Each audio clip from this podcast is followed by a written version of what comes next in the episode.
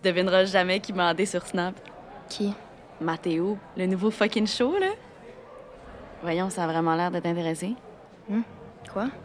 Florence, qu'est-ce que T'es pas là, pas tout? Lucas puis moi, on, l'a fait pour la première fois en fin de semaine.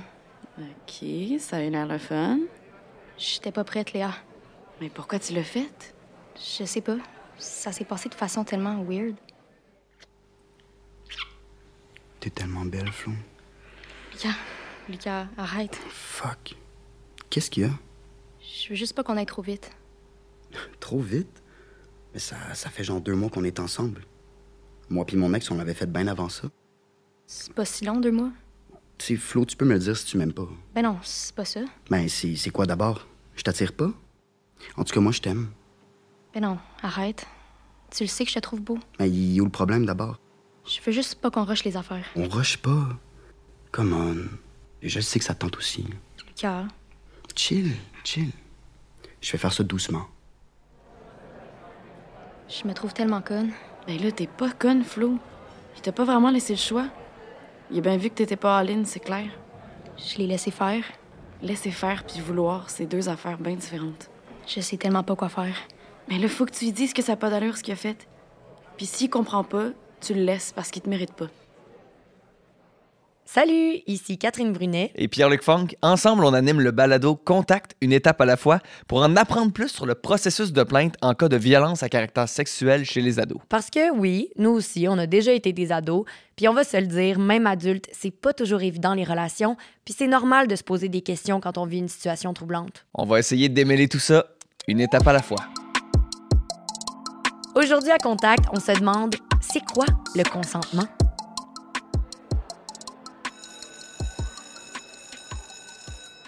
La bonne façon de s'assurer que j'ai le consentement, c'est de lui demander à chaque fois, parce que même si elle t'a donné l'accord une fois, ça ne veut pas dire que la prochaine fois, elle t'a donné l'accord. Il faut que tu demandes à chaque fois.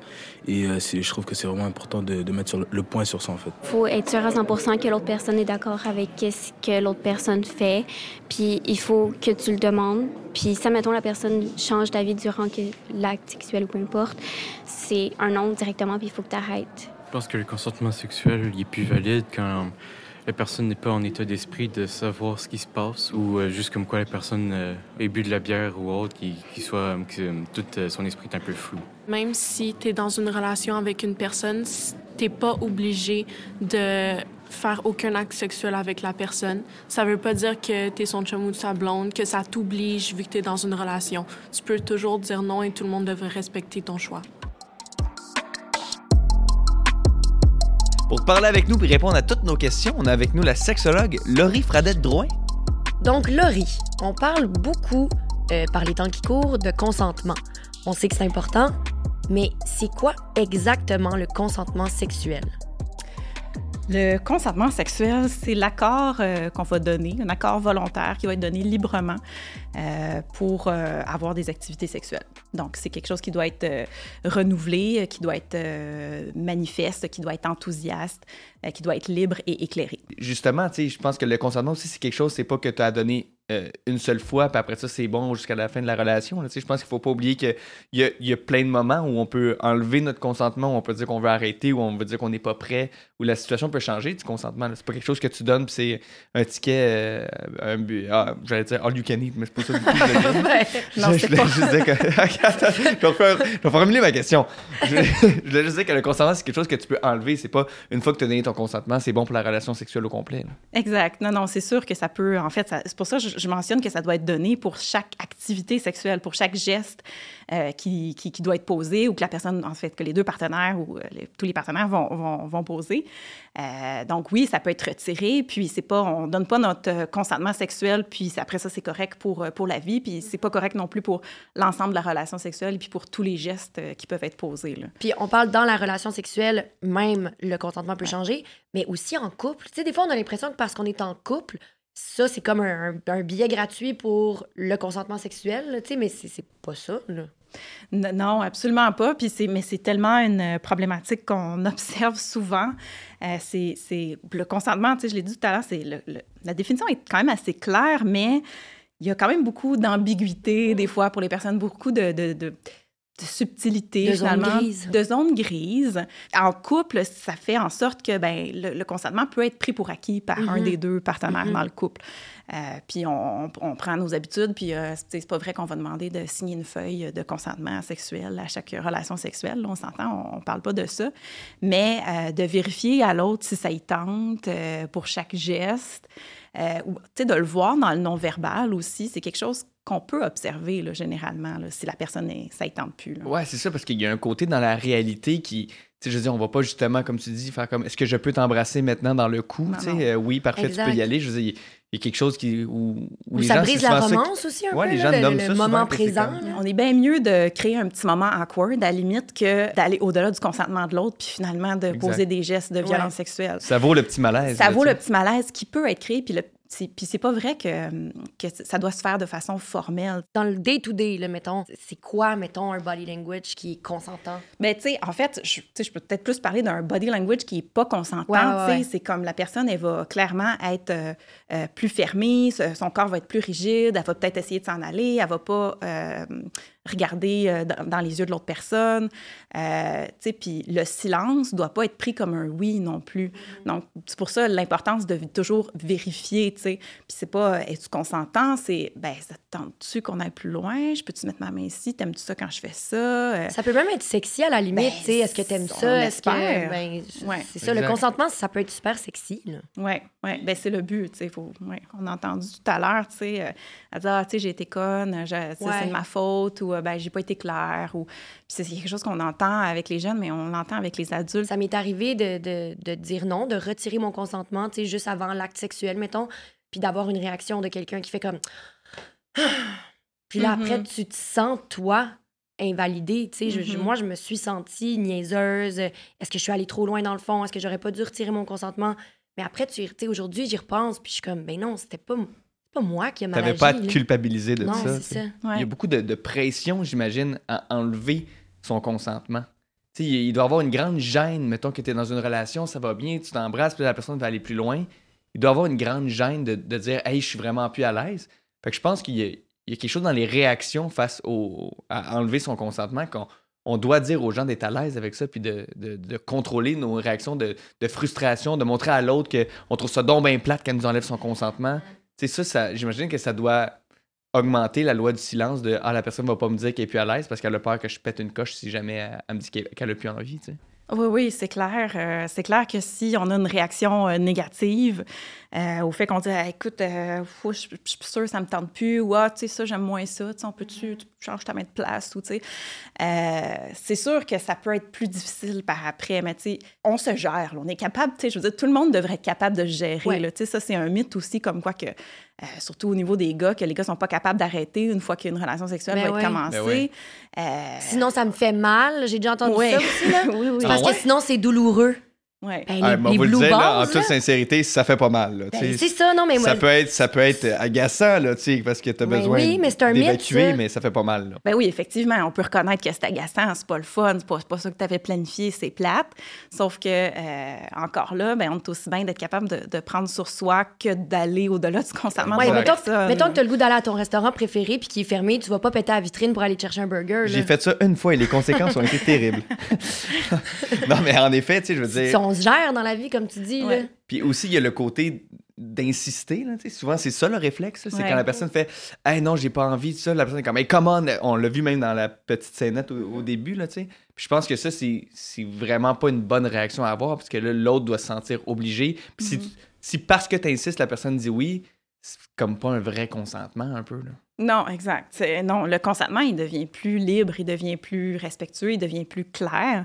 Euh, puis l'insistance, ça fait partie des stratégies qui sont reconnues puis qui sont utilisées par les personnes, euh, des individus qui vont poser des gestes de violence justement pour arriver à leur fin. Fait que euh, je, je dis pas que c'est nécessairement conscient, sauf qu'il faut faire attention à ça.